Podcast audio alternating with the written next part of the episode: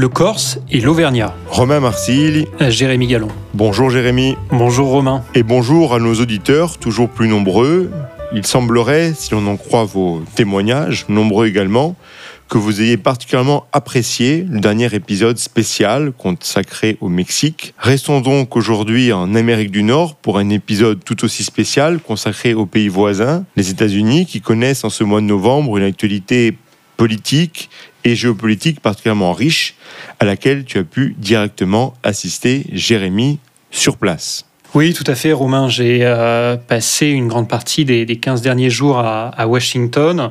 Il était euh, passionnant d'être euh, durant cette période dans la capitale américaine, même si voilà, euh, l'Amérique n'est pas Washington et Washington n'est pas l'Amérique, mais c'est toujours intéressant quand même de, sentir l'atmosphère dans cette ville qui, respire politique euh, et, d'échanger aussi bien avec des républicains que des démocrates et, d'être là au moment des midterms. Tu vas nous raconter. Nous évoquerons donc aujourd'hui la situation politique des États-Unis à l'issue des élections de mi-mandat. Nous nous intéresserons notamment aux dynamiques électorales, tant chez les républicains que chez les démocrates, dans la perspective des élections de 2024. Nous verrons en quoi actualité politique et géopolitique s'entremêlent aux États-Unis, notamment pour ce qui concerne le rapport à la Chine et à la relation transatlantique. Et nous terminerons par nos coups de cœur de la semaine. Jérémy, tu te trouvais donc aux États-Unis durant une bonne partie de cette première quinzaine de novembre. Tu as pu particulièrement observer à la fois la fin de la campagne des élections de mi-mandat, puis l'effervescence autour des résultats longtemps euh, incertain, y compris à l'heure à laquelle nous nous parlons, notamment pour la Chambre des représentants et pour le Sénat. Alors quelles sont tes impressions sur l'ambiance globale autour de ce scrutin tel que tu as pu vivre. Ces scrutins ont pris place dans une Amérique, et on le sait, qui est aujourd'hui très polarisée. Et c'est vrai que la, campagne, elle avait illustré avec une campagne très dure, très violente dans de, dans de nombreux États. Un parti démocrate, et notamment un président démocrate qu'on disait quasiment à bout de souffle avant les élections. Un président Biden qui est euh, assez critiqué, avec un taux de popularité qui est assez faible par rapport à, ses prédécesseurs, puisqu'il a un taux de popularité qui est aujourd'hui proche de, de 40%, alors que beaucoup beaucoup de, présidents américains, à l'exception de Trump, sont souvent plutôt proches des, 60%. Et puis généralement, euh, des élections de mi-terme, on le sait, qui sont toujours difficiles pour le parti au pouvoir. Historiquement, si on regarde, euh, il a été euh, extrêmement rare que le parti qui a la Maison Blanche se maintienne au moment des mi-termes. Et donc, à la fois cette grille de lecture historique et puis la faiblesse qu'on pensait être celle de Biden faisait qu'on pensait à, une vague rouge avant l'élection. On s'est aperçu que ça n'a pas été le cas, euh, et c'est vrai que bah, c'est intéressant d'essayer de comprendre les raisons pour lesquelles ça n'a pas été le cas au niveau national, mais aussi au niveau local. Oui, petit rappel, les midterms constituent souvent une, or certes, une possible contestation du parti au, au pouvoir à la Maison Blanche, mais ça constitue avant tout une respiration démocratique que je trouve intéressante. Et puis, c'est, n'oublions pas quand même, au-delà de, du renouvellement partiel d'une partie du Congrès, c'est aussi toute une foultitude de, petites élections. Et alors on va pas faire des comparaisons toujours avec la France, ça ne se vaut pas, mais il est vrai que cette respiration démocratique est intéressante et peut donner un nouveau souffle à la vie politique. En France, malheureusement, on s'aperçoit que tout est très focalisé sur euh, une élection, l'élection présidentielle, qui fait qu'on oublie beaucoup le reste. Et d'ailleurs, le calendrier est peut-être parfois modifié, le calendrier des élections autres, des élections locales, est parfois modifié.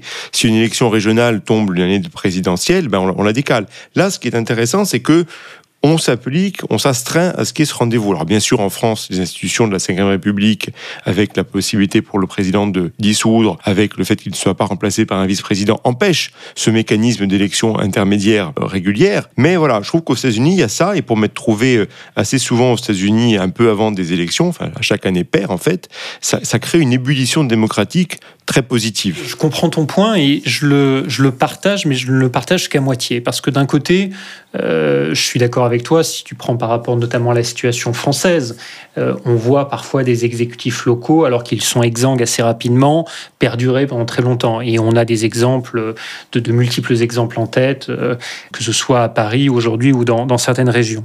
On a effectivement une vie politique qui est en France également beaucoup, beaucoup trop centrée sur l'élection présidentielle, ce qui contribue parfois à réduire le rôle du Parlement, même si là on est dans une phase où on voit un Parlement un petit peu plus fort du, fait des, du résultat des dernières élections législatives. Euh, donc qu'il y ait effectivement ces élections de mi-terme qui sont un peu un capteur du pays à mi-mandat du président est plutôt une bonne chose. Le problème néanmoins, c'est qu'aux États-Unis, on est dans un contexte de campagne politique permanente. Et donc notamment les membres euh, de la Chambre des représentants, puisque le Congrès est composé de la Chambre des représentants et du Sénat. Le Sénat, c'est un mandat de six ans, mais la Chambre des représentants, c'est un mandat de deux ans. Ça veut dire donc que les membres de la Chambre des représentants sont en campagne en fait quasi permanente. Quant aux sénateurs, il y avait une statistique, moi, qui m'avait beaucoup frappé il y a quelques années. Un sénateur américain, aujourd'hui, passe 60% de son temps, en moyenne, 60% de son temps, à faire du fundraising. Donc ça veut dire qu'ils sont toujours dans un mode pensant à la prochaine élection, ce qui leur laisse en fait moins de temps pour se concentrer, ce qui devrait quand même être leur rôle, à, savoir légiférer et essayer de développer un certain nombre de, politiques.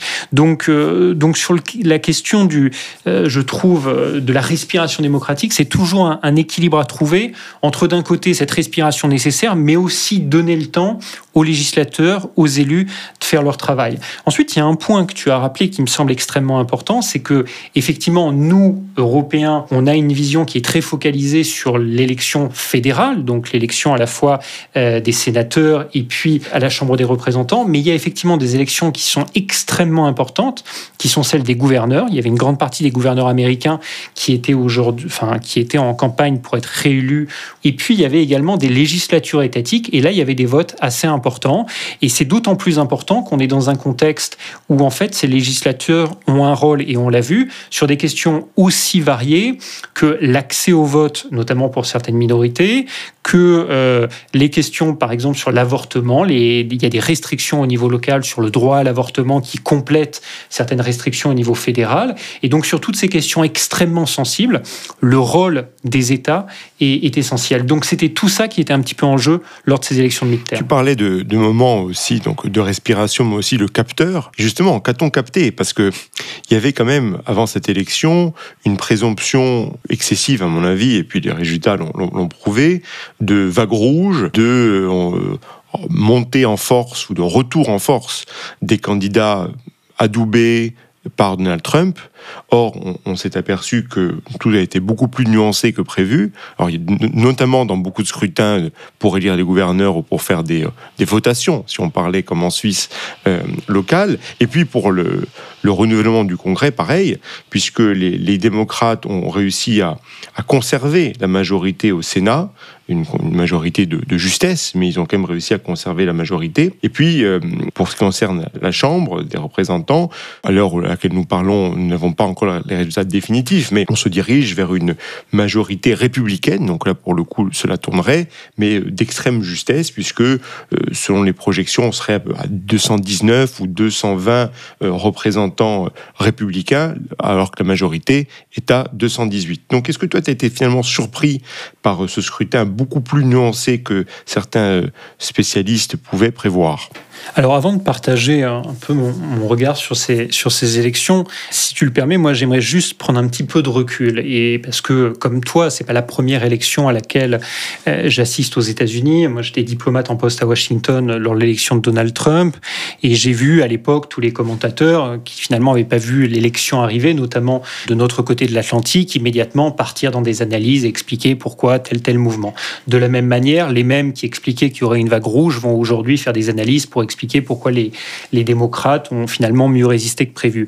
Et je crois que ça amène à juste une observation que je, voulais faire avant, c'est que je pense qu'en Europe, on a souvent beaucoup d'opinions y compris d'idées préconçues sur les États-Unis.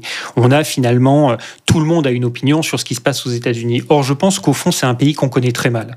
C'est un pays qu'on connaît très mal et que même nos analystes sur les États-Unis, nos journalistes sur les États-Unis connaissent souvent assez mal parce que la plupart de leurs capteurs sont des capteurs finalement euh, des grandes villes de la côte Est, de Washington, de New York, de Boston ou de la côte Ouest, qui sont finalement qu'une facette de l'Amérique.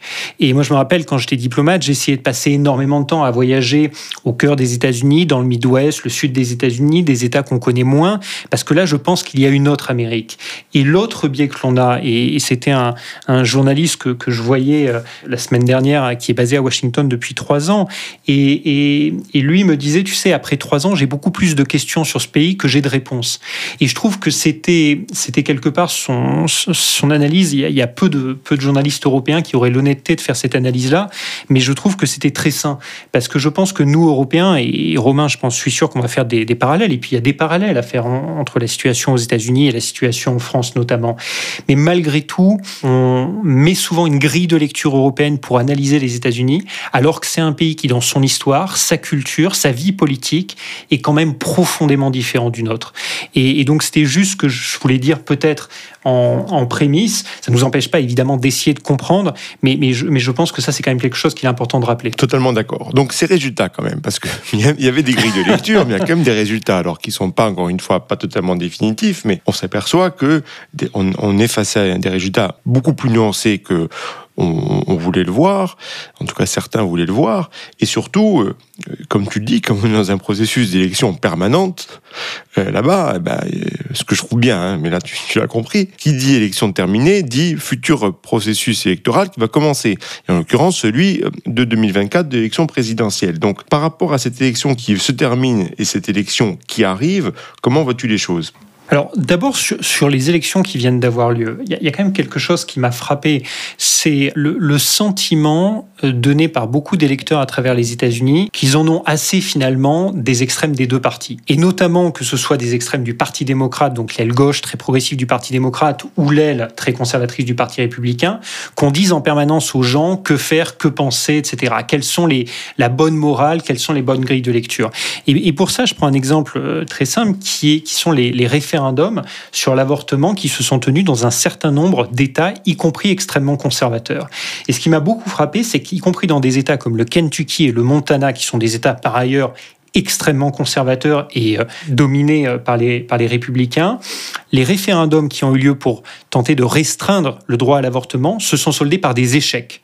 Les mêmes électeurs qui votaient républicains, qui ont voté pour des gouverneurs républicains, pour des sénateurs républicains, pour des représentants à la Chambre républicaine, ont également voté dans ces référendums contre les restrictions au droit à l'avortement. Et donc je pense qu'il y a aujourd'hui quand même, ça c'est pour moi c'est fondamental, c'est cette idée de, entre guillemets, euh, fichez-nous la paix arrêter d'essayer d'interférer dans notre vie quotidienne, dans la manière dont on devrait penser, dans les valeurs qui devraient être la nôtre. Et ce rejet, on le sent aussi bien à l'égard des républicains qui essaient de contrôler le corps des femmes, que à l'égard des progressistes qui essaient de dire quelles sont les bonnes valeurs morales et comment penser. Oui, et une partie des républicains, euh, très vite caricaturés en, France comme des euh, anti-avortements, etc., le point, pour eux, le point n'était pas là.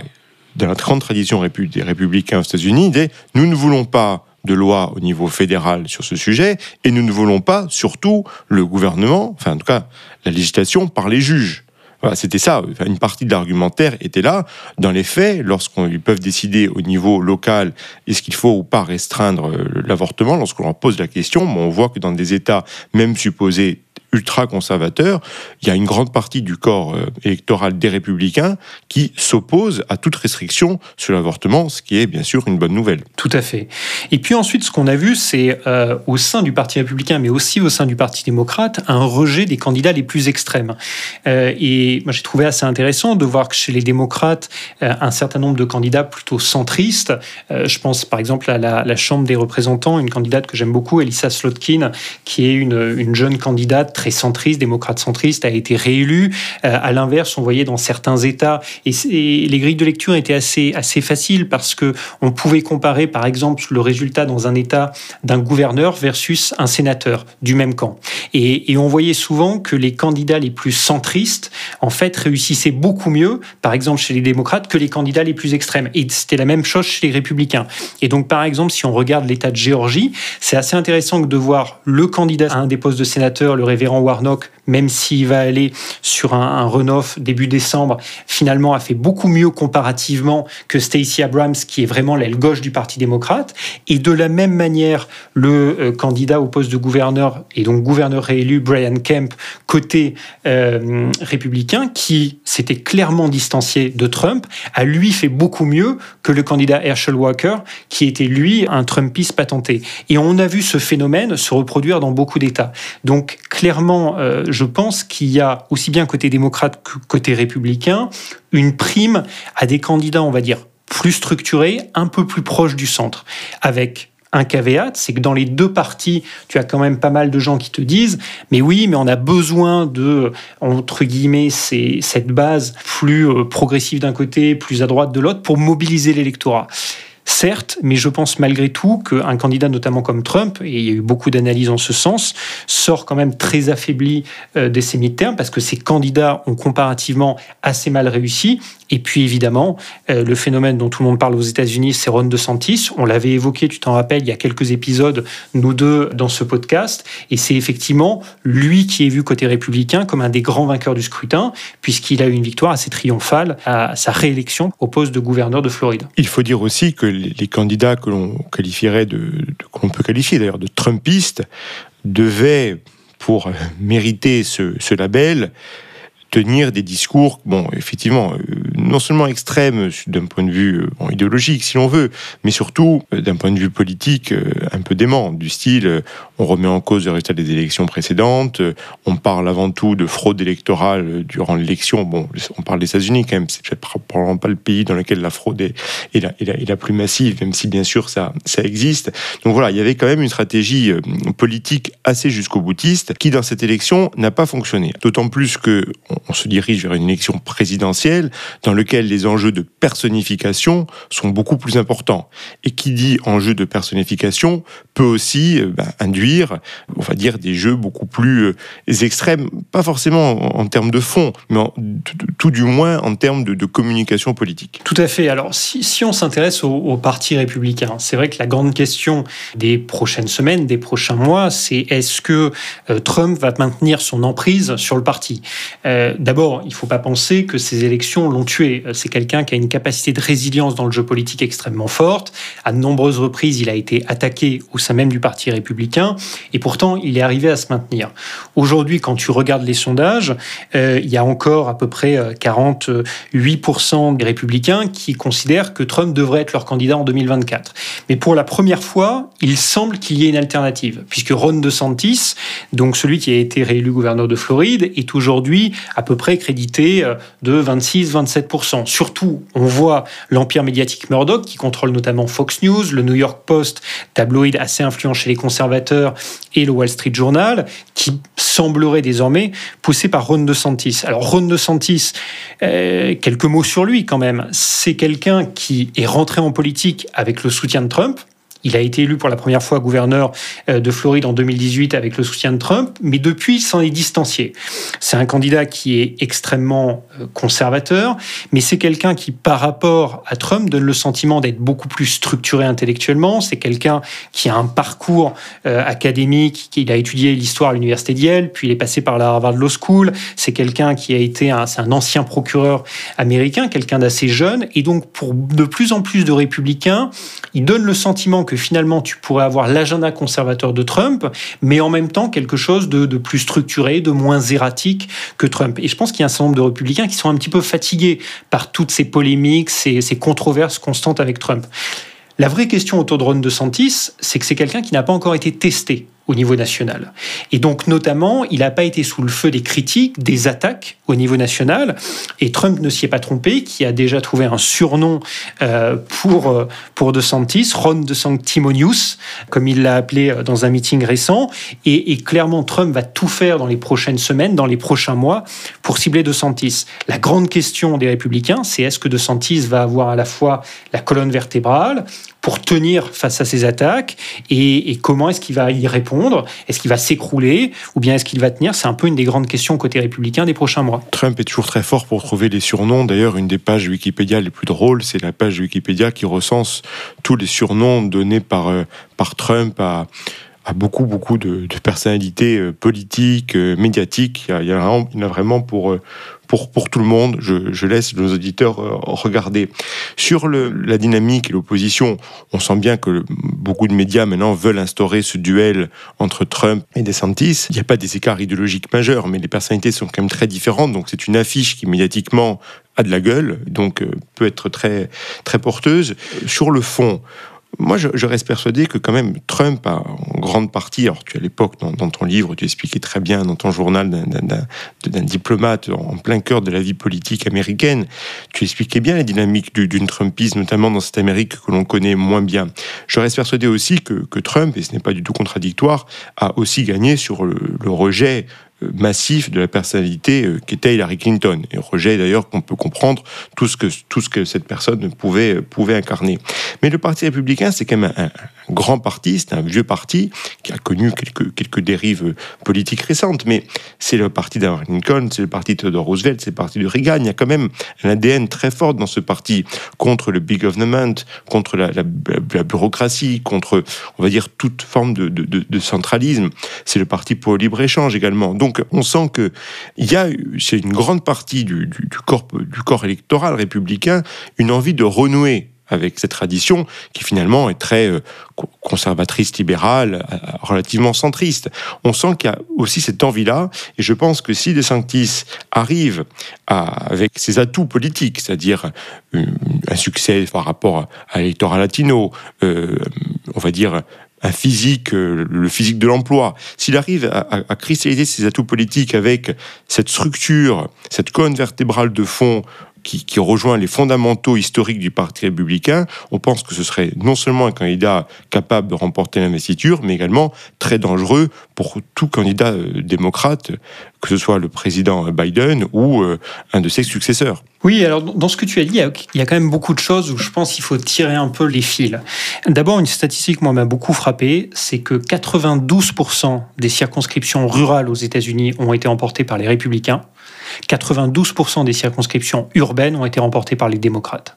Et donc là, tu as quand même un pays qui est divisé en deux. Et donc, je pense que ça a quand même un impact sur toute une série de thématiques. Tu disais notamment, le Parti républicain, c'est le parti du libre-échange, historiquement. Historiquement, oui. oui historiquement.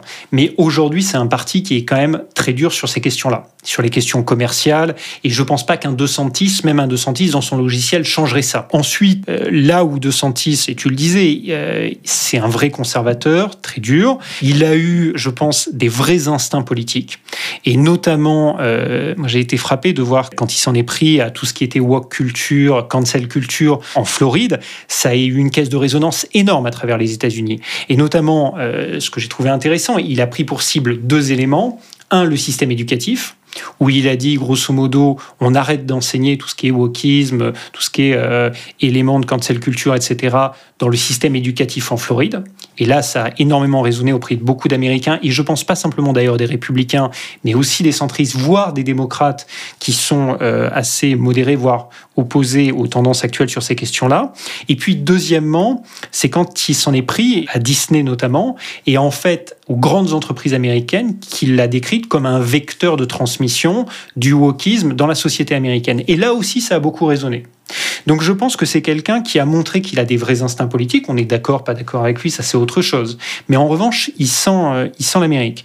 Puis un autre point que tu as mentionné que j'ai trouvé très intéressant, tu disais, il séduit l'électorat hispanique. Et c'est vrai, électorat hispanique très important en Floride. Et là, je pense qu'en fait, ça nous ramène à une, une erreur finalement historique des démocrates et dont ils ne se sont pas encore départis.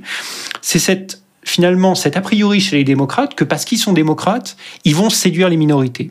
Et en fait, ils oublient que beaucoup de membres des minorités euh, aux États-Unis peuvent être très conservateurs sur le plan sociétal, que dans l'électorat afro-américain, tu trouves des gens qui sont très conservateurs sur le plan sociétal, que les hispaniques historiquement sont aussi plutôt traditionnels sur les conservateurs sur les questions sociétales et sont par exemple aussi souvent la partie de l'électorat qui sont les plus opposés à l'immigration illégale parce que sont pour certains des gens qui sont rentrés de manière légale aux États-Unis, se sont battus pour devenir américains, et ils ne veulent pas aujourd'hui que les questions migratoires et la citoyenneté américaine soient bradées.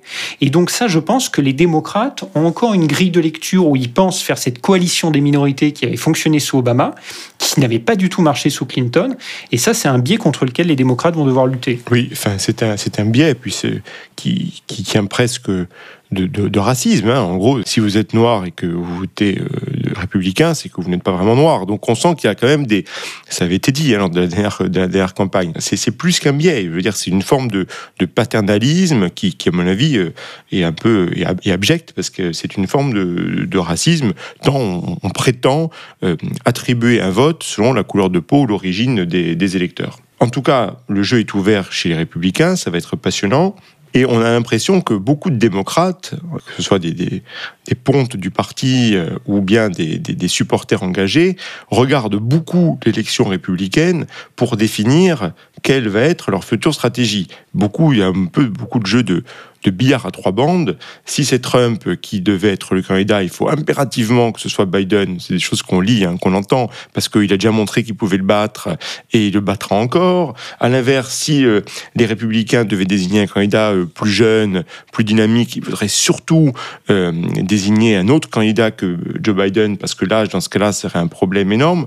On a l'impression qu'une grande partie des démocrates sont assez attentistes, ce qui peut sembler un peu injuste au regard de ce que fait ou de ce que fait pas Joe Biden. Après tout, il a son bilan euh, en cours d'écriture qui mérite d'être analysé lui aussi. Oui, alors je vais faire quelque chose qui n'est pas très populaire. Je vais, je vais défendre Joe Biden. Et je sais que c'est pas très populaire parce que incontestablement, c'est quelqu'un qui a, bon, parfois dans certaines apparitions médiatiques, paraît fatigué.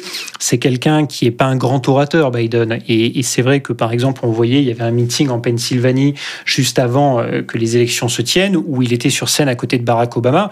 C'est vrai qu'il souffrait de la comparaison. Obama est un orateur exceptionnel. Et pourtant, j'aimerais le défendre parce que c'est quelqu'un, je pense, qui aura à la fin un bilan législatif qui, en fait, sera probablement reconnu par les historiens comme un bilan législatif remarquable.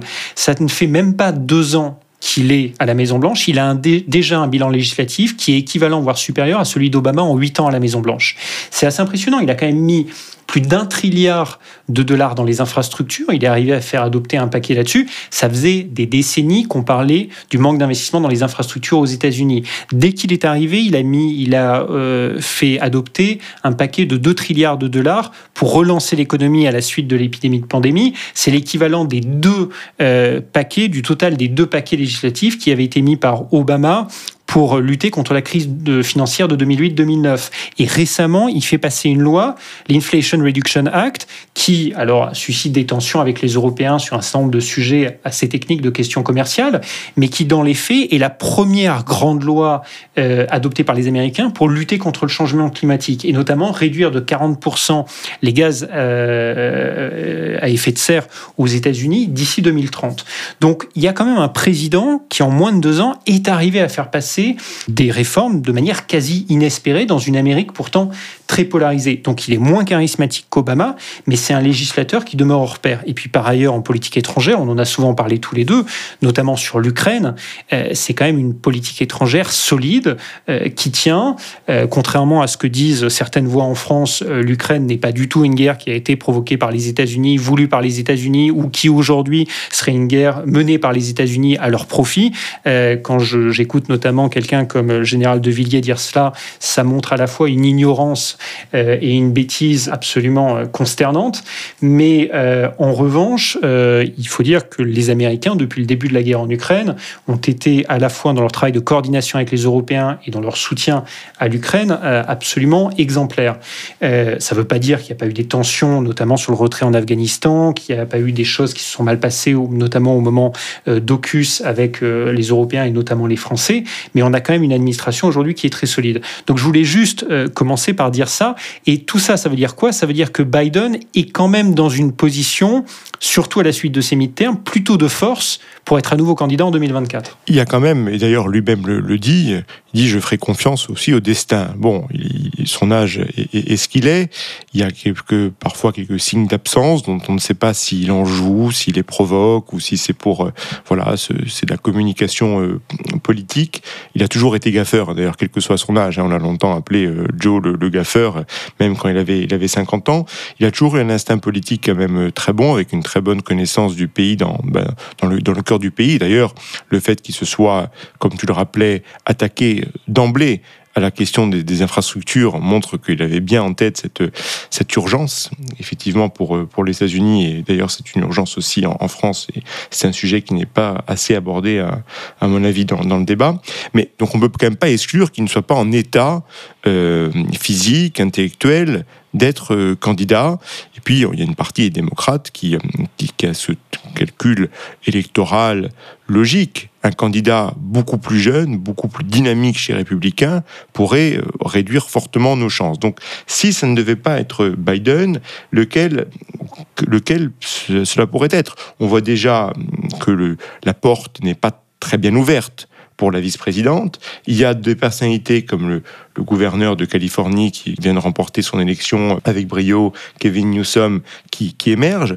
Est-ce qu'il y en a d'autres? Est-ce que tu as des, personnalités qui euh, te semblent euh, voilà, avoir des chances d'être candidate et puis d'être candidat sérieux au cas, encore une fois, où Joe Biden ne pourrait pas l'être? Oui, alors euh, effectivement, je pense qu'une des, une des questions des démocrates, ça a été un petit peu de faire émerger, et on l'avait déjà évoqué ensemble, des nouvelles figures au sein du Parti démocrate. Il y a eu beaucoup de déceptions ces dernières années au sein du Parti démocrate, Kamala Harris en étant le symbole le plus marquant c'est une vice-présidente très faible qui a beaucoup déçu euh, à la fois par sa, son absence parfois de maîtrise des dossiers, sa faible présence politique depuis le, début du mandat de, Joe Biden. On a aussi eu des, sénateurs alors euh, qui sont là déjà il y a dix ans. On disait c'est le futur du Parti démocrate. Je pense à Cory Booker au New Jersey. Je pense à un certain nombre de, sénateurs qui ont un petit peu déçu. Il y avait des figures très à gauche du parti qui sont pas arrivées à l'emporter. Un Beto O'Rourke au Texas, une Stacey Abrams en, en Géorgie, qui sont aujourd'hui un petit peu sortis de la course.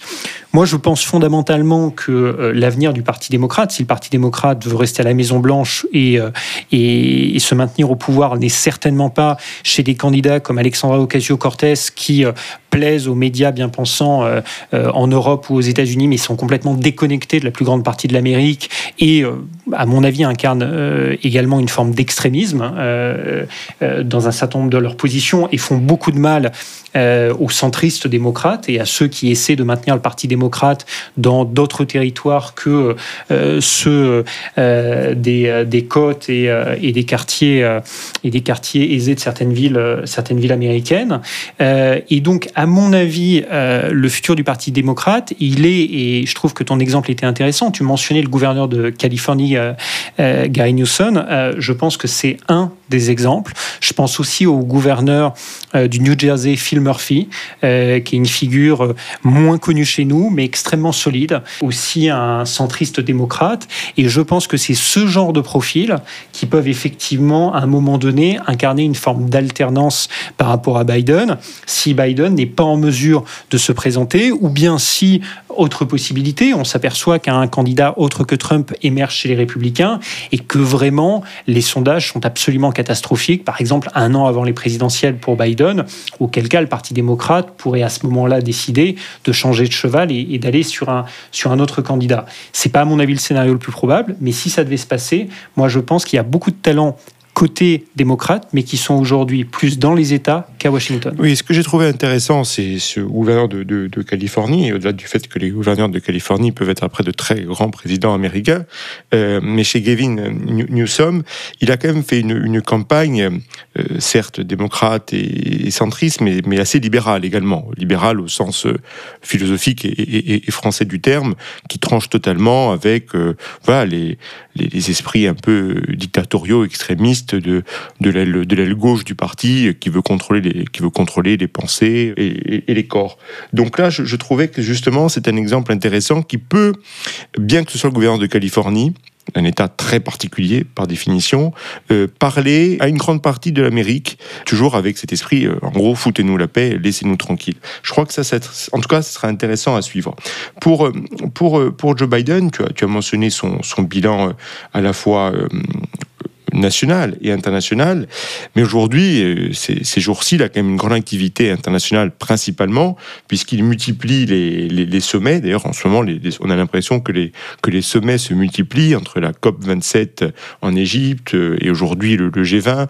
Il y a un mois, enfin bah, deux mois maintenant, c'était l'Assemblée générale de l'ONU. On a l'impression que tout ça se multiplie. On ne sait pas trop quels sont les, résultats concrets, mais en tout cas, on voit une figure comme Joe Biden de manière indiscutable, centrale dans, ce G20 qui, s'ouvre. Oui, et puis ce G20 est, marqué par euh, évidemment la rencontre entre euh, Xi Jinping et, Joe Biden. Ce sont d'abord deux hommes qui se connaissent bien, puisque euh, lorsque Joe Biden était vice-président d'Obama, il avait été reçu en 2011 par Xi Jinping. Donc ce sont deux hommes qui ont appris à se connaître.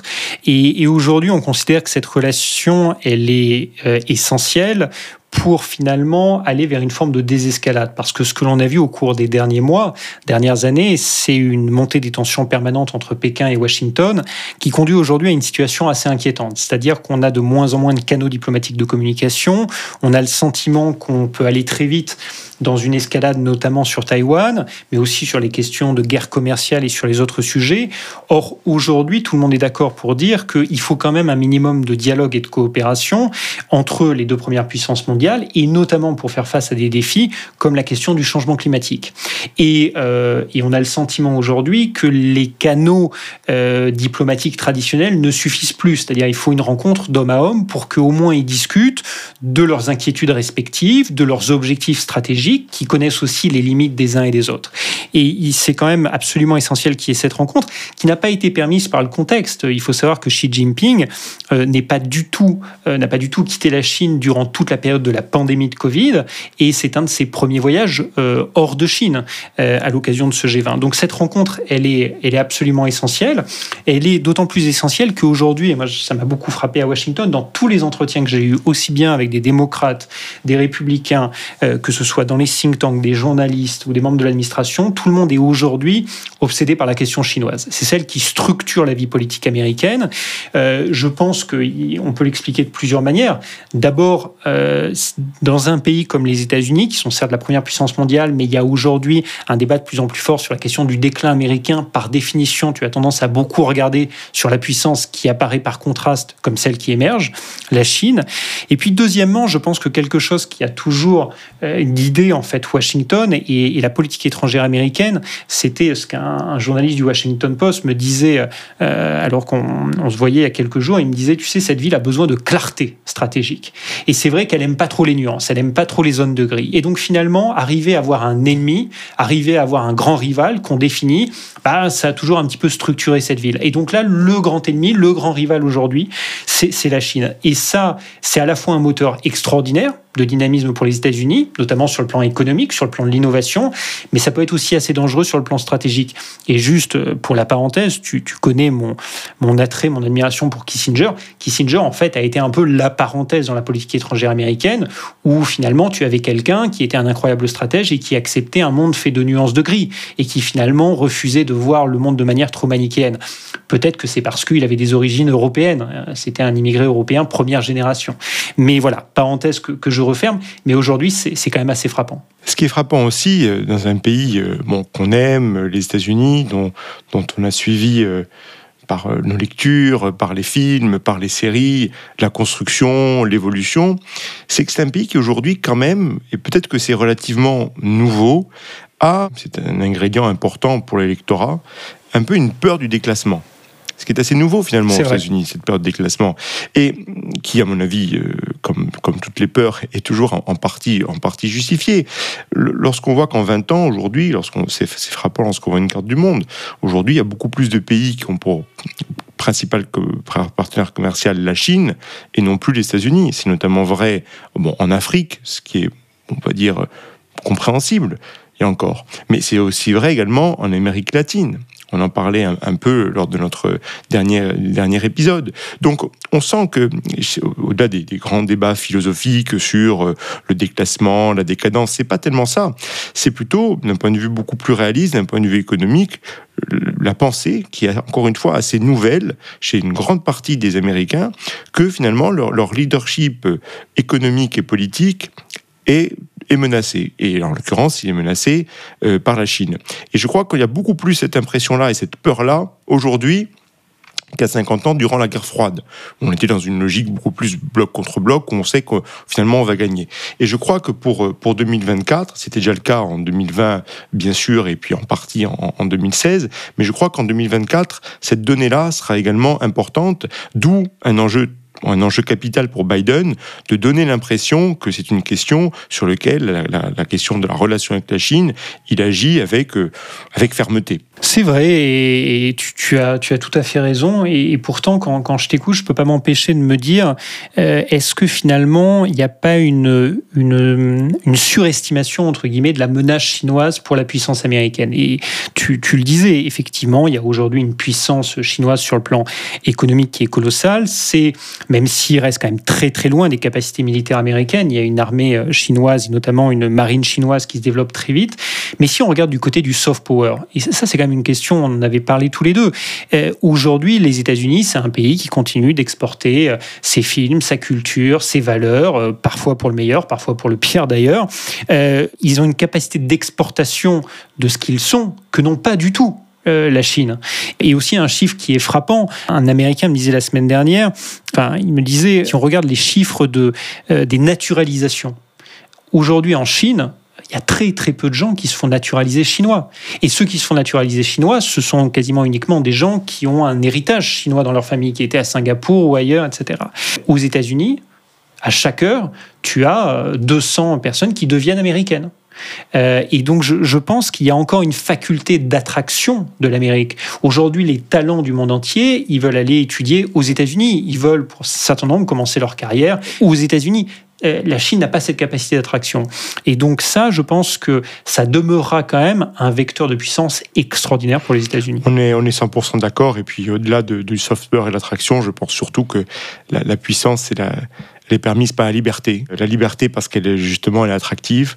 Les gens qui veulent fuir euh, toute forme de totalitarisme, toute forme de, de contrôle de leur, de leur esprit ou de leur, ou, de leur, ou de leur corps voudront toujours aller aux États-Unis et, pas en Chine. Et puis c'est cette liberté qui permet la créativité, l'innovation. Donc je suis 100% d'accord. Je, ne veux pas non plus euh, donner l'impression que je surestime la, menace chinoise, mais en tout cas, je pense tout de même dans, dans l'esprit de beaucoup d'électeurs, c'est une donnée qui est présente et qui est quand même relativement euh, nouvelle.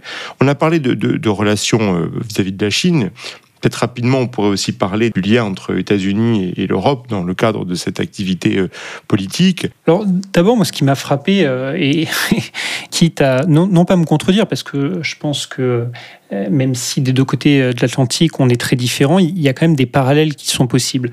Et ce qui m'a frappé, c'est, et ça c'est indépendant du, du résultat des élections, trois thèmes majeurs qu'il y avait quand même dans cette élection américaine et qui étaient les sujets de préoccupation majeurs des Américains, c'était un, les questions relatives à l'inflation et au coût de la vie.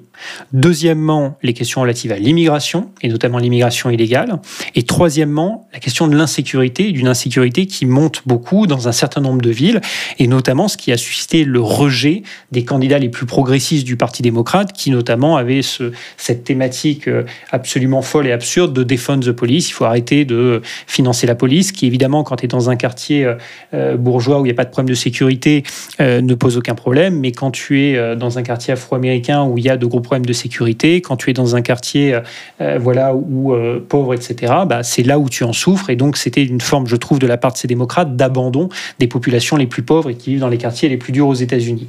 Donc, mais euh, je mentionne ça parce que je trouve que ces thématiques, on les retrouve exactement chez nous. Donc déjà, moi, ce qui me frappait dans ces élections, c'était les similitudes des sujets. Alors ensuite, si on se projette plus en, politique étrangère, je pense que tu avais une inquiétude qui était liée notamment à la question du soutien américain dans le cadre de la guerre en Ukraine, qui je pense était un petit peu surestimé, parce qu'en fait, aujourd'hui, tu as quand même un consensus assez bipartisan, tout du moins au Congrès euh, américain, y compris chez la plupart des républicains, qui considèrent qu'il euh, il faut soutenir l'Ukraine, il faut financer sur le plan militaire l'Ukraine. Ensuite, de la même manière, de manière bipartisane. Tu vas probablement avoir en fin d'année, début d'année prochaine, des questions de plus en plus, à mon avis aussi légitimes, sur le montant de l'aide apportée euh, à l'Ukraine. Est-ce que ce, ce, montant se maintient au niveau extrêmement élevé? Parce que les États-Unis ont quand même donné beaucoup plus que les Européens depuis le début de la guerre. Et puis également sur la question de, OK, on donne beaucoup, mais quels sont les objectifs ultimes? Et ça, je pense que c'est une question que l'administration Biden commence à avoir de manière discrète, etc., avec les autorités ukrainiennes, mais un petit peu la, question des, buts de guerre à la fin. Euh, et donc ça, c'est, je pense, dans le débat américain, c'est quelque chose qui va monter de plus en plus. Côté européen, l'autre question qui va être importante dans les prochains mois, c'est la question de ce qu'on appelle un petit peu les irritants commerciaux, c'est-à-dire les sujets de tension commerciale. Depuis le début de l'administration Biden, tu avais eu beaucoup des, des dossiers de guerre commerciale entre l'Europe et les États-Unis qui avaient été fermés. On a vu récemment de nouveaux sujets émerger, notamment dans le cadre de l'Inflation Reduction Act. Pour résumer en, 10 secondes qu'est-ce que c'est, bah, il y a notamment un dispositif de la loi dans lequel les Américains disent on sera prêt à subventionner les voitures électriques si elles sont produites aux États-Unis. Et évidemment, les Européens disent attendez, nous, on subventionne toutes les voitures électriques, peu importe où elles sont produites, et surtout, les Européens, et notamment les Allemands, ont très peur qu'une partie de la production automobile européenne parte en conséquence euh, aux États-Unis. Déjà qu'une partie conséquente est partie en Chine, ça serait absolument terrible, notamment pour l'Allemagne. Il y a souvent une volonté euh, chez beaucoup de politiques en, Europe et d'analystes de dramatiser les choses pour tout, et notamment pour la politique américaine, et de, caricaturer en mode si les démocrates sont au pouvoir, tout ira très bien euh, dans nos relations, et si les républicains y sont, ben, ce sera catastrophique. Bien sûr, l'histoire montre que c'est faux. Si on prend le, président américain, pas qu'en marquant, mais comme euh, particulièrement marquant comme Ronald Reagan, on voit bien qu'il y a eu de, très bonnes relations euh, durant les années 80, qui d'ailleurs s'étaient poursuivies en grande partie sous, euh, sous le président Bush père. Donc on voit que ça, et, à l'inverse, il y a eu des, moments de grande tension avec des présidents démocrates. Donc il y a toujours ce, ce côté très binaire qui, qui en fait ne résiste pas beaucoup à l'analyse. Donc on verra que sur les, sur les grands sujets, comme tu as rappelé, il y a une certaine continuité, fort heureusement. Et, juste petite parenthèse, souvent euh, ceux qui se disent gaullistes en France se veulent anti-américains et, qui plus est anti-républicains. Ils oublient que le général de Gaulle, autant avait eu des relations extrêmement compliquées avec Kennedy et avec Johnson, autant il s'entendait très bien et il avait beaucoup de respect pour le président Nixon, qui est un président qu'on sous-estime beaucoup en Europe parce qu'on le voit uniquement à travers le prisme du Watergate, mais qui a été un très grand président en politique étrangère. Et d'ailleurs, ça va aussi contre un petit peu parfois les préjugés qu'on peut avoir en Europe.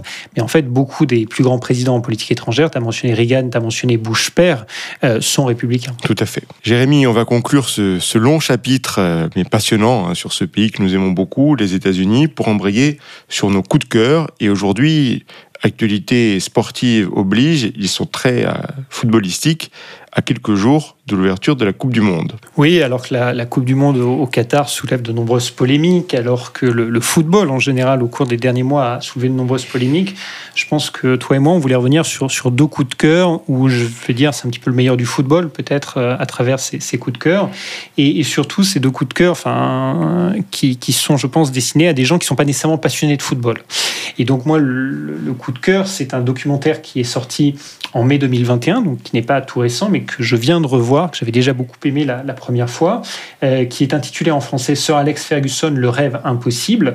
Euh, mais à mon avis, le, titre anglais résume mieux, c'est Sir Alex Ferguson Never Give In, donc c'est-à-dire ne, jamais rien céder, ne jamais, ne jamais rien lâcher, et, qui est donc consacré à Sir Alex Ferguson, qui est euh, le l'entraîneur mythique écossais qui a été à la tête de, de Manchester United entre 86 et 2013. Euh, et c'est un documentaire qui a été réalisé par son fils Jason Ferguson, notamment à la suite de l'hémorragie cérébrale dont avait été victime Ferguson en 2018 et euh, euh, à l'issue de laquelle il avait failli perdre la vie. Et, c'est un, documentaire absolument passionnant, même si on ne s'intéresse pas particulièrement à Manchester United ou, ou, au football, parce qu'en fait, on suit la vie d'un homme qui grandit dans les quartiers très pauvres de Glasgow, d'un Glasgow qui euh, est à l'époque euh, un Glasgow très ouvrier, euh, qui est dominé par le chantier naval, qui emploie la, plupart des, des, hommes de la ville, où il y a une division très dure entre les catholiques et les protestants qui va structurer la vie de Ferguson. Euh, puisque Ferguson est protestant, mais va marier, va épouser une, une femme catholique, euh, Casey, qui est d'ailleurs interrogée durant le, le, documentaire. Et lorsque Ferguson jouera aux Rangers comme, euh, comme jeune joueur, on lui reprochera euh, ce mariage avec une femme catholique. Et ça l'amènera finalement à, partir des Rangers et, finalement d'avoir en lui une colère, un sentiment de colère et de revanche qui l'animera toute sa vie. Et ce documentaire, il est extraordinaire parce que on suit à la fois le destin de ce garçon d'ouvrier qui sera aussi dans sa jeunesse apprenti, syndicaliste, qui aura toujours ce, sens du travail euh, en lui. C'était un bourreau de travail, Ferguson. C'est quelqu'un qui avait une résilience incroyable, qui était très dur euh, à l'égard de ses joueurs, mais également très à l'égard de lui-même. Donc je trouve que sur la valeur du travail, sur ce qu'est l'effort, sur ce qu'est la persévérance, la résilience, je trouve que c'est un documentaire assez extraordinaire. Ça nous dit beaucoup aussi sur, c'est intéressant, sur l'évolution du football britannique, le rapport entre l'Écosse, l'Angleterre, tout ça, tout ça est intéressant. Et puis c'est un homme Ferguson qui en fait, avant de connaître ses grands succès d'entraîneur, a aussi connu des échecs terrible. Euh, d'abord dans sa vie personnelle, c'est quelqu'un qui le reconnaît lui-même. Dans sa jeunesse, est passé par une période assez dure où il, buvait beaucoup. Il, voilà, il a failli basculer du mauvais côté. Ensuite, en tant que joueur, il a eu des grands creux dans sa carrière. Et puis, en tant qu'entraîneur, avant d'amener Manchester au sommet, il y a quasiment eu sept saisons sans titre où il a été, euh, où les, les supporters demandaient à l'éjecter. Et c'est vrai quand on voit aujourd'hui le bilan de Ferguson, qui est probablement considéré comme un des plus grands entraîneurs de football du XXe siècle et début du XXIe siècle, on se dit qu'aujourd'hui, on aimerait que plus de clubs aient la patience et la capacité d'attendre. Parce que je ne suis pas sûr que dans le football moderne, un club pourrait se permettre d'avoir pendant sept saisons euh, une absence de résultats, mais donner année après année sa, chance à l'entraîneur. Donc voilà, donc tout ça fait que c'est un, un très beau documentaire qui plaira également aux gens qui ne sont pas passionnés de football. Et je crois, toi, euh, Romain, que tu voulais nous partager un coup de cœur, euh, notamment d'un écrivain que nous aimons beaucoup tous les deux. Oui, euh, parenthèse sur, euh, sur Ferguson, pour se rendre compte de l'immensité de son œuvre à Manchester, il faut aussi regarder ce qu'est devenu Manchester depuis qu'il en est parti, c'est-à-dire pas grand-chose. On voit que en foot, euh, comme dans le reste, et en politique aussi, si on veut, les personnes comptent. Voilà, il y a des dynamiques, mais avant tout la force des, des individus, des personnalités qui, qui, qui changent le, cours de, l'histoire et de l'histoire des, clubs. Le, le, livre dont je veux te parler, c'est un livre qui a quelques années mais qui je trouve est formidable. C'est un des meilleurs livres que j'ai lu sur, euh, sur le foot. C'est Éloge de l'esquive d'Olivier Guèze.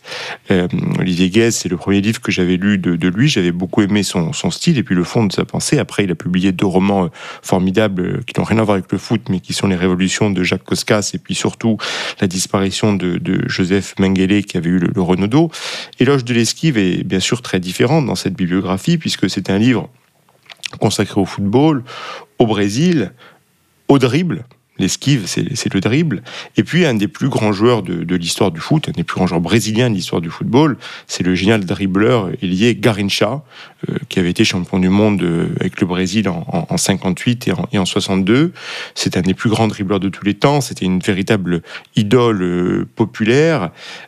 son surnom, c'est Garincha, c'est l'oiseau qui ne, qui, ne se laisse pas attraper. Donc voilà, ce qui, est très poétique, ce qui symbolise bien tout son style de jeu avec euh, quelques feintes très très très représentatives de, de ce joueur, euh, qui a fait partie de ces joueurs qui ont, qui ont élevé le foot au rang, au rang d'art, hein, presque à une scène dense. Et puis euh, Garincha, qui est également un dessin assez tragique puisqu'il a fini euh, à l'inverse de, Pelé, l'autre immense joueur, l'autre même le mot immense est même faible lorsqu'on parle de Pelé, mais euh, comparativement à Pelé, il a fini lui dans, la pauvreté et l'alcoolisme, alors que c'était deux joueurs de la même de la même période, bien que des dessins très différents. Et justement, euh, Olivier Guèze insiste beaucoup sur la différence de ces de ces deux destins.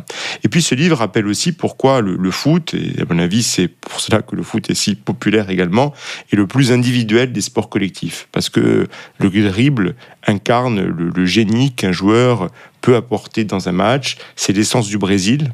Le dribble est l'essence du Brésil, dit Olivier Guez. Et puis, c'est plus que ça, on peut l'essence du football, surtout dans, dans, une époque où finalement, il y a de moins en moins de, de, joueurs capables de dribbler, avec talent, avec poésie.